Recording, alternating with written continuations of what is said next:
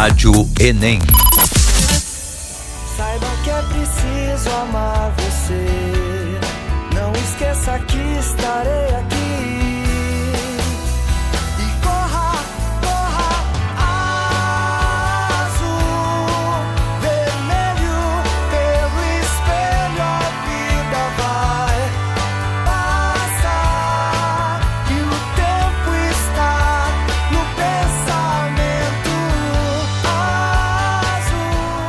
E aí, meus amigos da Rádio Enem, começando mais um episódio para você agora, o tão aguardado programa especial sobre as competências da redação do Enem. Lembrando que a Rádio Enem tem o apoio da Uniriter, qualidade comprovada pelo MEC para você fazer acontecer. Aproveite e inscreva-se em uniriter.edu.br.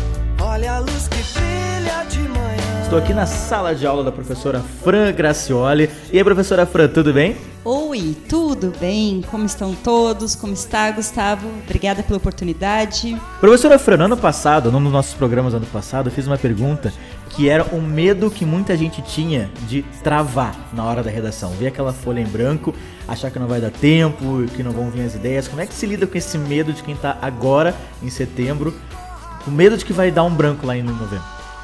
É verdade, Gustavo. Esse medo é constante em todos os alunos. Desde o aluno que se preparou mais ao aluno que se preparou menos, ah, o medo ah, está junto com todos. Eu diria que maneira de se prevenir do medo é tentar ter domínio da prova.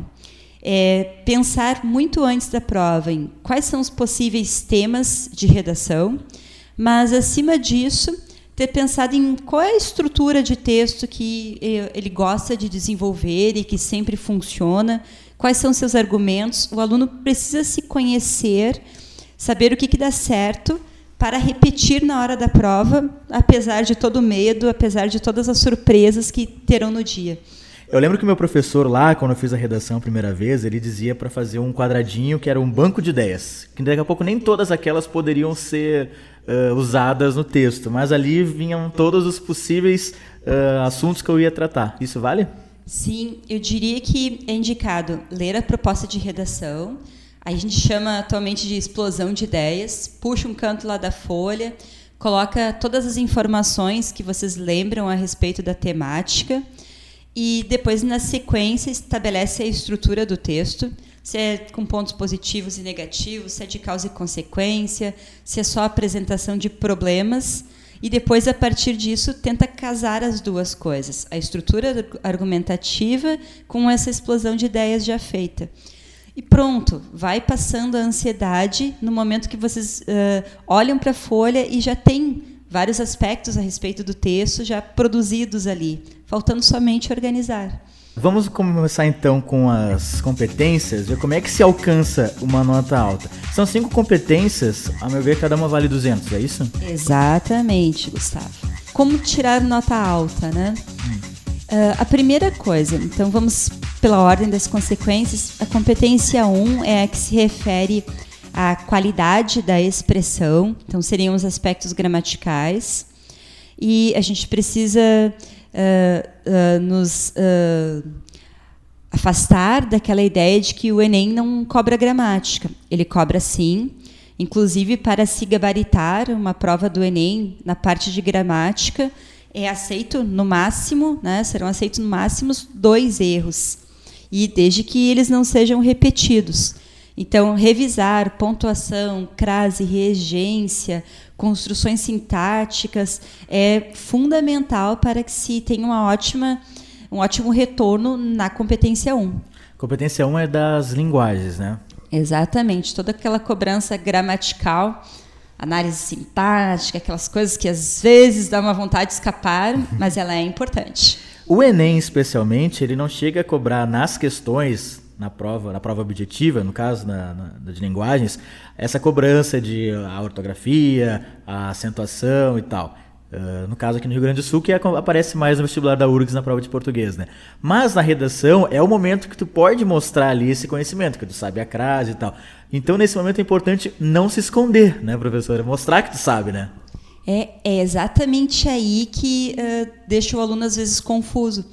Porque a prova do Enem, a objetiva, ela é sobre linguagens. Então é muita leitura de texto, compreensão, entendimento do mundo. Mas na redação vai ser contemplada essa outra, esse outro aspecto da linguagem, que é a escrita formal. E esse é o momento do aluno demonstrar o entendimento que ele tem da língua, do padrão, né, de como ele consegue se expressar com bastante clareza.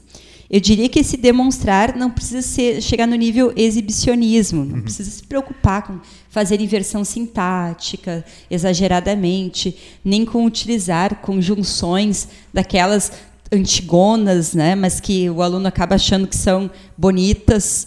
Então, não precisa chegar nesse ponto. É escrever com clareza, utilizando a formalidade.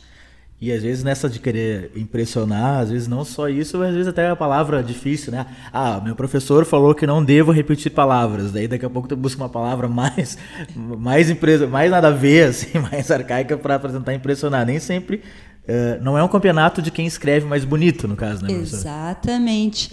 Eu brinco muito com os alunos, a gente tem nas conjunções concessivas lá o malgrado, por exemplo. É, ela é linda, assim, é uma palavra, né? malgrado. Uhum, malgrado, né? Que significa um ir embora. Sim. Tá, é, é muito boa, mas não é conveniente para a redação do Enem, porque ela não exige esse nível de sofisticação. Ela exige qualidade, clareza. Não é uma né? vaga para a Academia Brasileira de Letras. Né? Perfeito. Né? Então, não precisa demonstrar os domínios machadianos, não chega nesse ponto. É escrever simples, claro e um texto que tenha boa fluidez. Uhum. E outra coisa que é importante, que eu acho que coincide também com outra, outra, outra competência, que nós vamos falar depois, mas que também nós estamos aqui na linguagem, é a questão da, da vírgula que até a vírgula não só é uma questão de o texto estar escrito, escrito corretamente, mas também pode definir ali algum sentido da, da, da, frase ou até deixar o texto mais fácil de ser compreendido. Né? A vírgula tem esse papel importantíssimo. Né? Sim, daí oposto ao que a gente colocou antes sobre utilizar conjunções difíceis, a utilização da pontuação é fundamental. Ela é que vai dividir as ideias apresentadas pelos alunos. Então, pontuação não é luxo, pontuação é necessidade nesse caso, né? A competência 2, qual que é ela mesmo? É de avaliação se o aluno fez um texto dissertativo e se ele apresentou o repertório cultural. É, nesse sentido. Entra também a compreensão da proposta nesse uhum. aspecto. Então, dá para pensar assim: apresentei a proposta, se eu dissertei adequadamente, meu texto tem começo, meio e fim, introdução, desenvolvimento, conclusão, e se foi trazido, foram trazidas também informações para comprovar as ideias. É a nossa competência 2. Aqui na competência 2 entra outro pavor que eu vejo da, da gurizada, que é o medo da fuga do tema, é isso? Sim, exatamente. Como é que, não, como é que evita uh, a fuga? Bem simples, bem prático. Depois do rascunho feito, é só conferir se em todos os parágrafos há pelo menos uma menção ao tema com todas as palavras. Então, no nosso último Enem, vamos simplificar, o tema era manipulação de dados.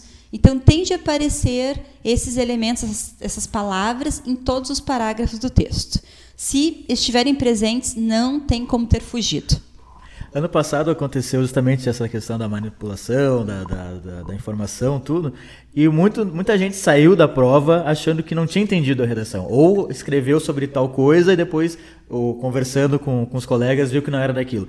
Se acontecer desse ano, vir um tema assim, digamos, não é um caso polêmico, mas que talvez não tenha sido tão claro para todo mundo, o que que faz?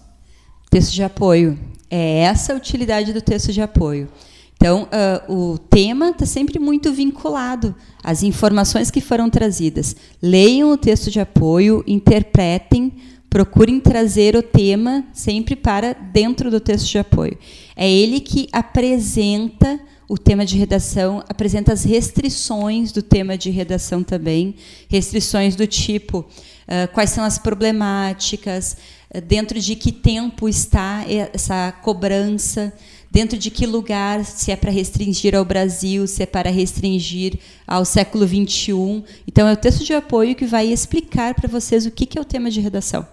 E ainda aqui nessa competência 2, como tu falaste que é da questão também da forma, uh, é onde a gente vê, claro, não vai passar do número de linhas, mas também a distribuição, né? Tem uma questão meio que lógica, acho que não é tão definida, mas da introdução e dos do desenvolvimentos não serem. terem um tamanho mais ou menos lógico, né? Quanto a essa forma do, do texto, visualmente falando, o que, que a gente pode dizer? Não precisa se estressar absurdamente com esta forma, mas sempre o indicado é introdução e conclusão serem menores do que desenvolvimentos, desenvolvimentos procurarem ser uh, com boa distribuição, com equilíbrio entre eles, mais ou menos parelhos mas sem nenhum, nenhuma grande preocupação se tiver duas linhas de diferença entre um desenvolvimento e outro. Isso não fere a qualidade argumentativa. E sobre a conclusão, é importante até salientar que às vezes ela vai ser maior do que a introdução, em virtude de ela apresentar a proposta de intervenção. Então, ela merece um, um bom valor e não se preocupem se ela necessitar de um número maior de linhas. Estamos falando então do texto dissertativo argumentativo. Não é uma crônica, não é um artigo científico. Nos conta um pouquinho mais sobre o texto, esse, esse estilo de texto. Até eu diria assim, é, o texto dissertativo argumentativo ele está sofrendo bastante flexibilidade. Então há bancas que cobram o texto dissertativo argumentativo e cobram a primeira pessoa. Já aconteceu na URGS, já aconteceu na PUC, na UBRA. Mas o tipo de temática que o Enem oferece não convida para a escrita na primeira pessoa do singular, essa utilização do eu. Quando muito, podemos utilizar o nós, daí a primeira pessoa do plural tem como escrever. Mas o convite mesmo é para a gente falar em terceira pessoa, né? falar da problemática dela, então terceira pessoa do singular. E uh, pensando no básico do texto dissertativo argumentativo, que é importante sempre os alunos uh, retomarem, vocês têm de formar uma ideia a respeito disso, uma ideia crítica. Então, não é só apresentar todas as informações que tem, isso vai formar uma dissertação. Em primeiro lugar, tem que formar a crítica e depois, então, fazer um levantamento das informações que comprovam essa crítica, esse posicionamento. Só informação, se não estiver a serviço de um posicionamento, não leva o texto a ficar né, uh, dissertativo. Então é um cuidado importante. E isso pode acontecer quando as pessoas às vezes querem dar aquele migué de ficar naqueles, nos textos de apoio, e daqui a pouco está muito copiando ali, não, não, não vai avante muito, né? Isso.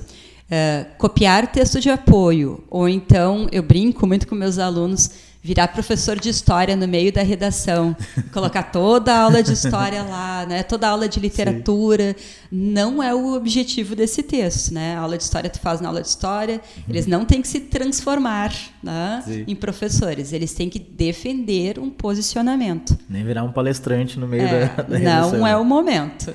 Aí a competência 3, como é que ela é? Qual que é?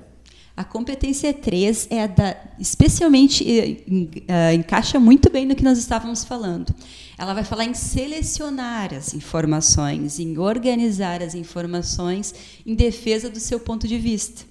Então, na competência 3, vai se avaliar se o aluno tem esse projeto de texto, que é estabelecer um ponto de vista, a gente chama de proposição também, e a partir disso mostrar como é que ele vai argumentar, como é que ele vai defender tudo isso.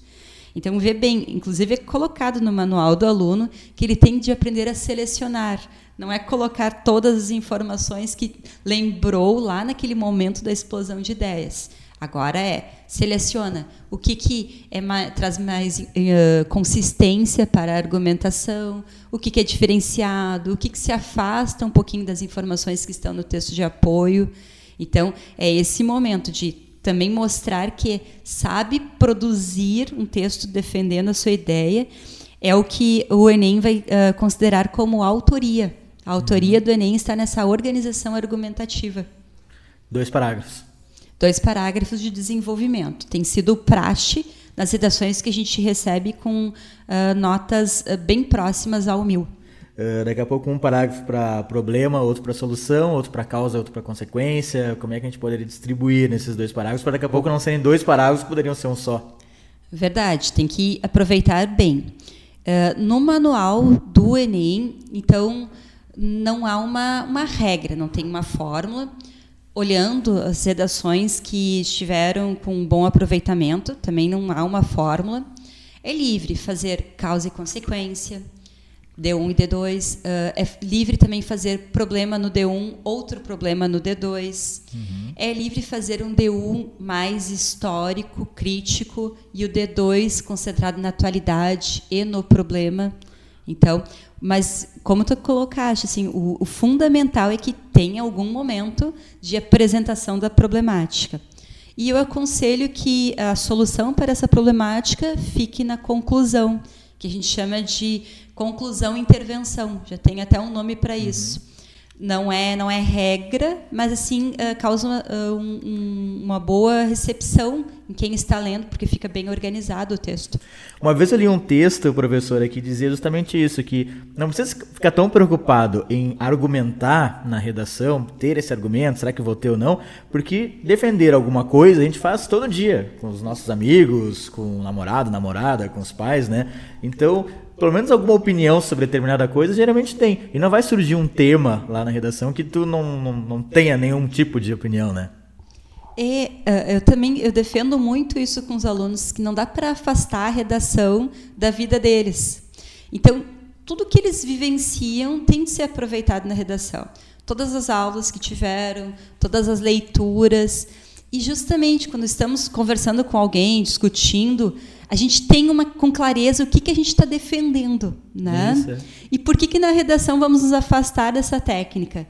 Então é tudo que a gente uh, levanta de informações é porque a gente quer defender aquele posicionamento. Uhum. A única diferença é que ali na, na redação para uh, o Enem esse, esse levantamento de informações ele precisa ser um pouco mais legítimo, que a gente diz, é mais acadêmico, ter alguma fonte. E quando nós estamos nessas discussões mais tranquilas, a discussão de bar ali, Sim, é.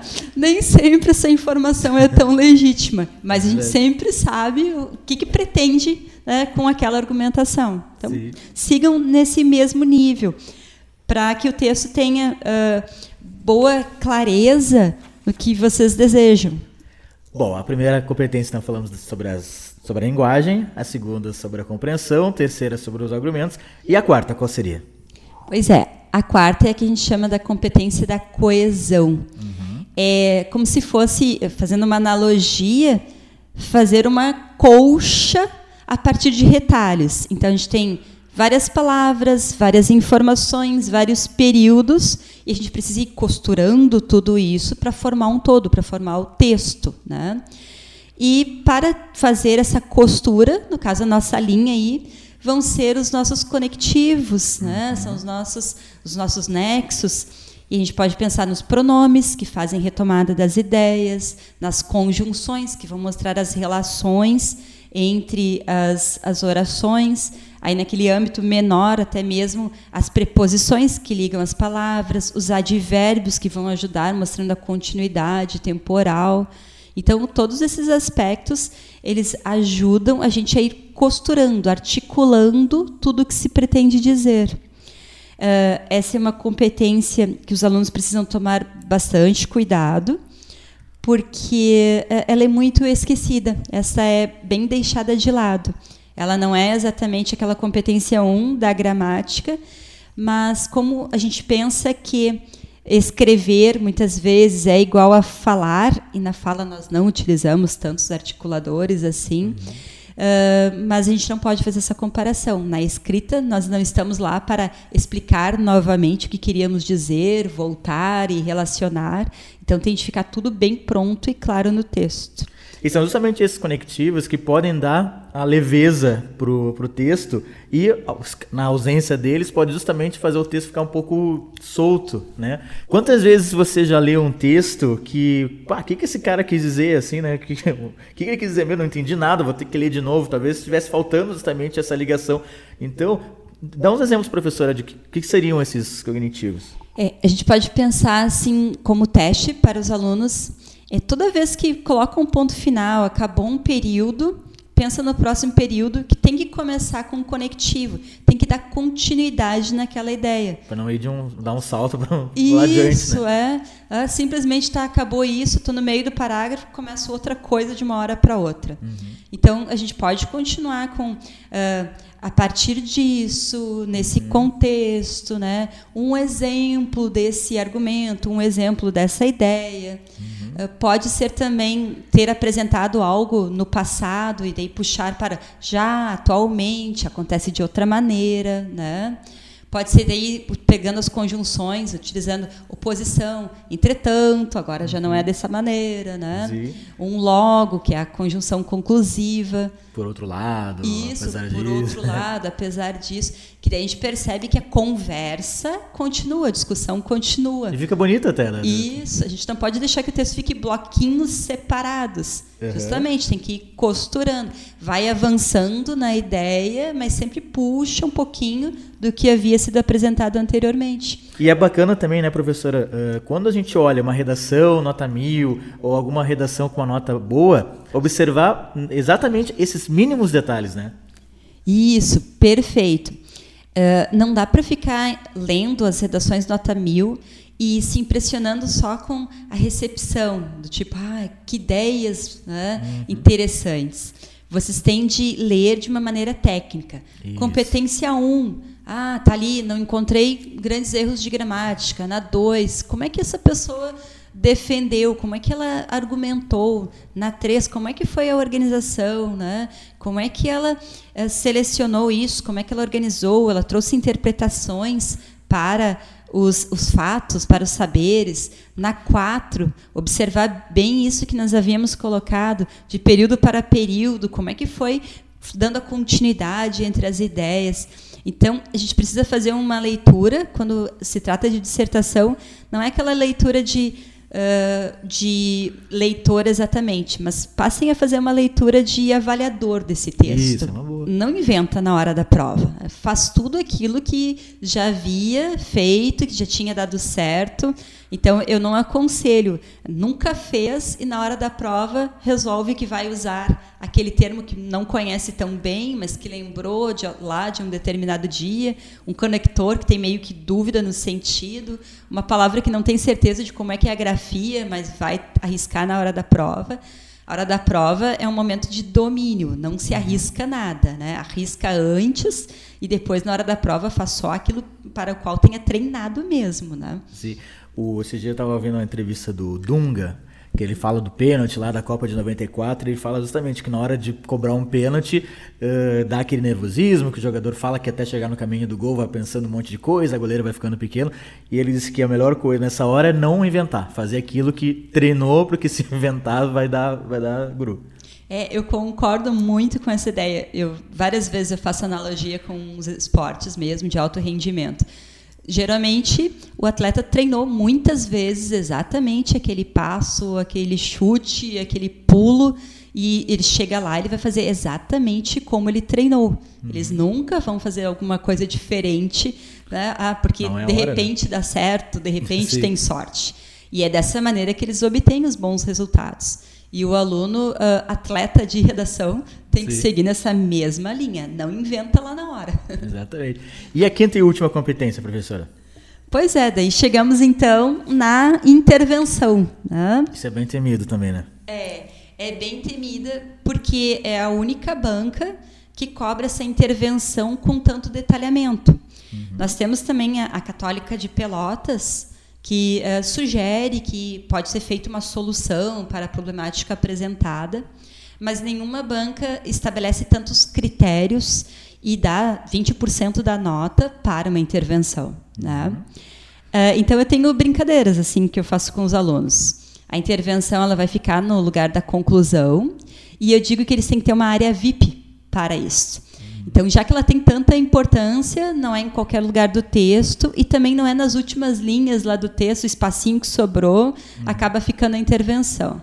Então, é uma área VIP que começa ali pela linha 24, linha 25, e essa área VIP tem lugares marcados para os elementos que vão ser cobrados, que são agente, ação, como que isso vai acontecer, os efeitos esperados e tudo com detalhamento para que quem está lendo a tua sugestão compreenda exatamente o que foi imaginado, o que foi planejado.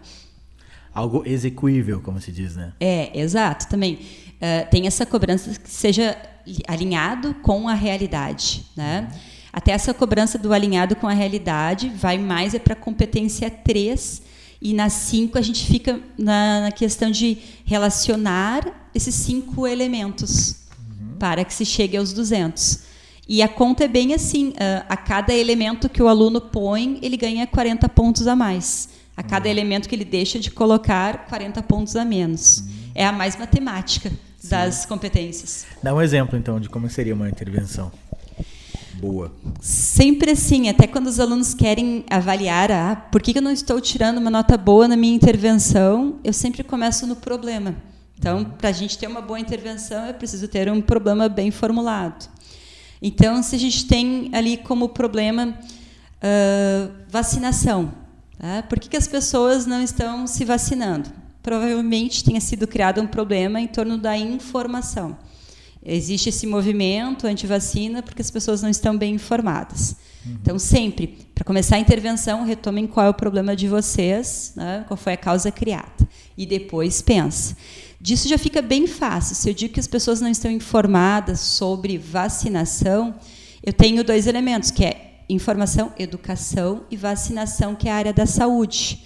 Então, o meu agente possível ou é o Ministério da Educação ou o Ministério da Saúde. Uhum. Né? Então, vai ficar muito fácil quando vocês retomam essa problemática. Então, o Ministério da Saúde, qual é a ação? Ele precisa informar. Como que ele vai informar? Seja por meio de campanhas, então, feitas em postos de saúde, campanhas televisivas, campanhas em escolas, por meio de informativos, por meio de palestras, por meio de visitas às casas, que é o como fazer, como que ele vai informar. Depois a gente tem efeitos, né? o quarto elemento. O que, que ele espera com isso? Que as pessoas tenham melhor consciência a respeito da importância da vacinação, que elas passem a ir aos postos de saúde, então, que de repente elas compartilhem essas informações, são os efeitos. Uhum. E tem a parte do detalhamento, que é justamente a gente apresentar o, essa relação com a temática, que seria, por exemplo, dizer que a partir disso, se o, o Ministério da Saúde, que é o responsável por prevenir as doenças, ele passar a trabalhar também com a educação da população, a gente vai evitar uma série de epidemias que estão acontecendo no Brasil, que estão acontecendo no mundo, que é o detalhamento é esse dar alguma informação a mais sobre essa importância da sugestão oferecida. Uma chave de ouro, no caso. Sim, exatamente, uma chave de ouro, que é dizer que é, realmente essa nossa sugestão, que ela funciona, que ela é importante, pode ser uh, esse detalhamento pode ser um, um, exemplo, pode ser uma justificativa, pode ser uma relação, tá? pode ser uma figuração. Então, é, é, forma da gente, de novo, dar maior consistência à sugestão oferecida. E claro, né, professora, uh, é bem claro que eu imagino que nossos ouvintes não vão cometer é de não ferir os direitos humanos, né? Ah, verdade. Uh, tem esses casos mais extremos do morrer, do, deixar, do prisão perpétua, né, uh, pena de morte, uhum. que eu lembro a todos que ainda é um desrespeito aos direitos humanos, né? E tem uns casos mais tênues, do tipo deixar preso sem direitos. Né? Aí toma cuidado, porque se deixar preso sem direitos parece ser uma pena rigorosa, mas isso é ferir aos direitos humanos. Censura também, ah, não pode mais falar a respeito, isso também é ferir aos direitos humanos. Uhum. Então, uh, tomem bastante cuidado com essas expressões que às vezes dizem uma coisa, mas não é na verdade o que desejávamos né, expressar. Então, cuidem-se com isso, está valendo ainda. Professor, aquela pergunta que sei que muita gente gostaria de fazer agora para ti. Dá algumas ideias aí de temas bacanas que podem ser trabalhados até novembro, quem sabe até vai que né, seja um desses que possa cair. Pois é, né? Uh, é, é o medo. A primeira coisa, assim, não se preocupe em, em, adivinhar o tema de redação, já ter escrito a respeito dele. O treino de vocês tem de ser o treino dissertativo, um texto que consiga compreender todas as competências e aplicá-las no seu texto, tá? Mas uh, não tem como fugir, né, Gustavo, de uh, dar alguns, né, algumas possibilidades de temas que são importantes, que eles vêm sendo uh, repetidos ou constantes nas últimas provas do Enem. Então, alguns temas que seguem essa mesma linha e que eu acho que seria interessante para os alunos treinarem. Né? Uh, o meu tema número um, eu diria que é vacinação. É bem uhum. importante, é uma grande problemática neste momento. Número dois, eu falaria a respeito de trabalho. Três, educação. Quatro, obesidade. Cinco, violência. Dentre elas, a violência escolar, pensando no bullying. Uhum. Né? Lixo, para mencionar meio ambiente, DSTs, é muito importante, é um problema crescente no Brasil.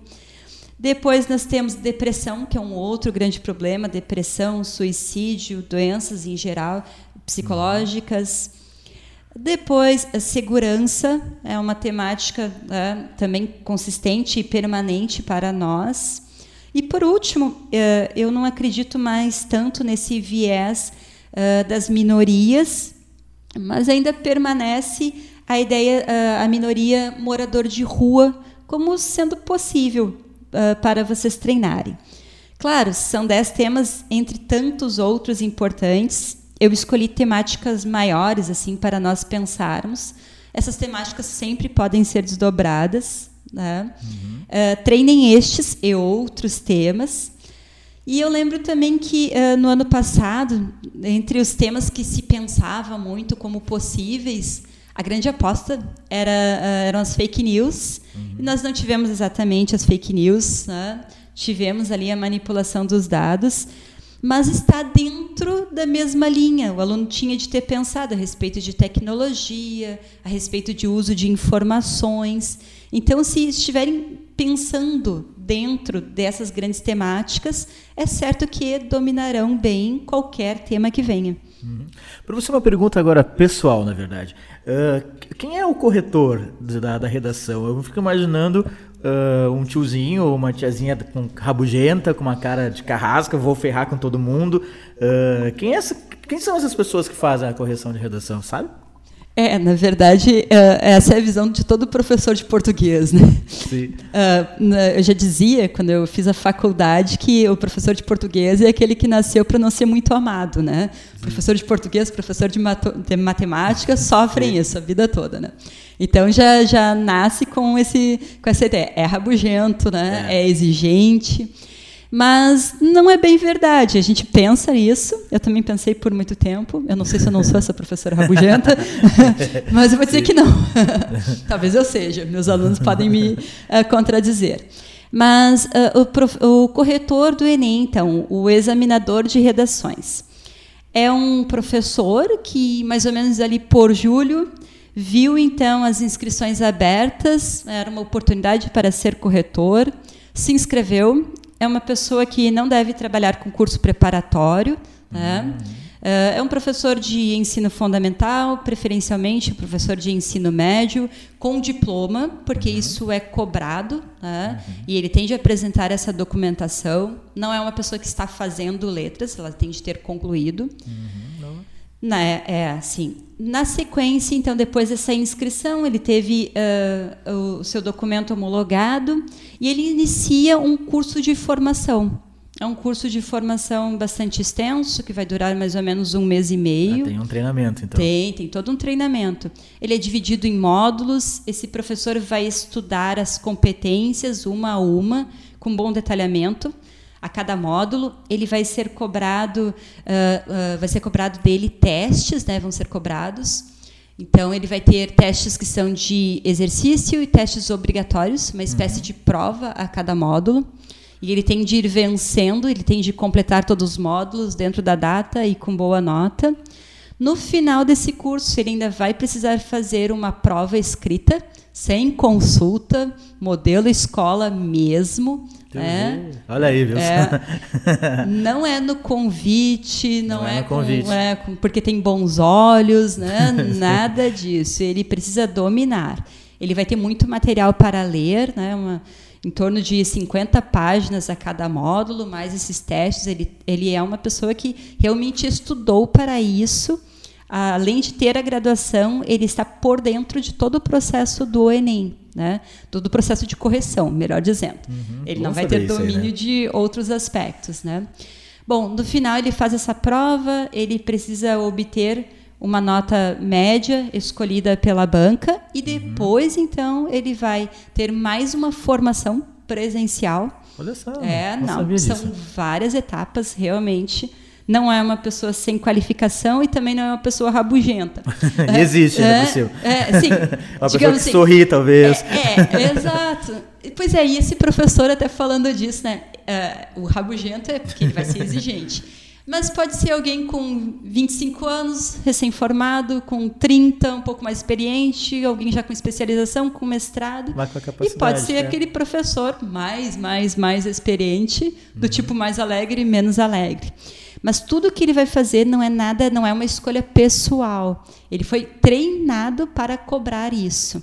Então a subjetividade dele não pode entrar nesses momentos de correção. né? Que legal, legal saber isso, que às vezes a gente pensa que ah, o corretor da redação tá lá em novembro, tipo uma bruxa com um caldeirão esperando, esperando chegar novembro para botar os, os estudantes no, no caldeirão. Quando na verdade a maioria então, a maioria não todos provavelmente nesse momento também estão se qualificando, se preparando e é bacana isso, assim, cada um dentro da, do seu ramo, dentro da sua preparação para uma prova que ah, dá para tirar esse, esse- essa carga, esse peso, porque é um carrasco. Daqui a pouco é bacana pensar isso, assim, né? Que, que é uma etapa que todo mundo vai passar na vida e que pode ser passada, pode ser vivida de uma forma mais leve também, né? Isso, eh, tirem essa ansiedade de pensar assim, ah, e se o corretor não gostar do meu texto? Né? Ele não pode gostar ou não gostar. Ele tem de olhar o texto procurando as competências. Inclusive, o corretor, né, até a examinadora, a palavra mais adequada, ele é aluno nesse momento de correção também, porque ele é avaliado. Né? Ele é avaliado ah, de dois em dois dias, de três em três dias. Ele também tem uma nota. Ele tem o objetivo de acertar. Caso Claro. ele não acerte, ele pode ser desvinculado do processo de correção a qualquer momento. É por isso que existem os dois corretores, a comparação entre as notas e existe um limite nessa discrepância. Começou a errar muito, né? ele vai ser ah, desligado do processo. Então, o objetivo dele não é aproveitar ali as redações Sair dando Ah, canetada e ah, tudo que ah, não, não, porque ele é prejudicado também. Uhum. Então, não se preocupem, a intenção sempre é de acertar, porque no momento que ele acerta na nota do aluno, né, ah, é bom para o aluno e é bom para ele também. Então, E a riqueza nas, nas palavras, professor? Agora a última pergunta mesmo. Eh, por exemplo, quando está fazendo a- o rascunho, na hora de passar limpo, daqui a pouco dá para visualizar alguma palavrinha que daqui a pouco tem uma outra mais bonita. Por exemplo, assim, eh, nunca esqueço do coloca o leite no copo, dá para trocar por despeja o leite no copo. Eh, ou coloca essa roupa, pode trocar por vista essa roupa, sabe? Daqui a pouco, na, na hora de passar limpo, tu consegue enxergar algumas palavrinhas que dá para trocar, isso faz uma diferença também, né? Ah, perfeito, eh, perfeita colocação. A gente vai falar de precisão né, dos termos. Quanto mais preciso, ele não precisa ser um termo rebuscado, mas ele precisa ser um termo preciso. Por exemplo, colocar, a gente, colo ah, a gente coloca, a gente usa esse termo para tanta coisa, né? Então, é, é para roupa, é para despejar, é para posicionar um objeto. Então, a gente já desconfia que esse termo ele não é muito preciso. E foi ótimo o teu exemplo, ó, trocar o colocar pelo despejar. A gente tem uma palavra específica que representa muito melhor a ideia. Então, esse caso aqui não é enfeitar o texto, é dar maior clareza às ideias. É um perfeito exercício para vocês fazerem no momento ali do passar a limpo, no momento da revisão do texto. Pessoal, quem tem ainda mais alguma dúvida, quais são as suas redes sociais, como é que a gurizada te encontra, professora? Ah, claro, vai ser um prazer eh, continuar essa conversa por meio das redes sociais. A rede que eu mais estou usando agora é o Insta e é o Fran Gracioli, grupos de português e redação. Lá no meu Insta, eu seguidamente coloco informações a respeito da redação, esquemas, citações. Também uh, tenho trabalhado muito com mapas mentais para os alunos ah, tentarem é, resumir tudo assim, pensando em facilitar esse processo de aprendizagem, tornar uh, o, o, o, menos uh, ansioso possível para vocês. Então pode me seguir por lá, pode mandar mensagens e dali também tenho a página no Facebook que é o Fran Gracioli. Então vai ser um prazer ter contato com vocês. Entre contato lá com a professora Fran, siga ela nas redes sociais. Professora, muito obrigado por abrir as portas aqui da tua sala de aula para a Rádio Enem. Um prazer, a gente volta a se falar até, até novembro. Muito obrigada, Gustavo. Espero ter ajudado mesmo e novamente parabenizo. É um grande projeto, é uma grande iniciativa levar conhecimento gratuito a todos os campos. Obrigada. Valeu, pessoal. Não esqueça também, siga lá a professora Fran e também a Rádio Enem, arroba Rádio Enem no Instagram, no facebook.com barra Rádio Enem. Um abraço, pessoal. Até a próxima. Valeu. Rádio Enem.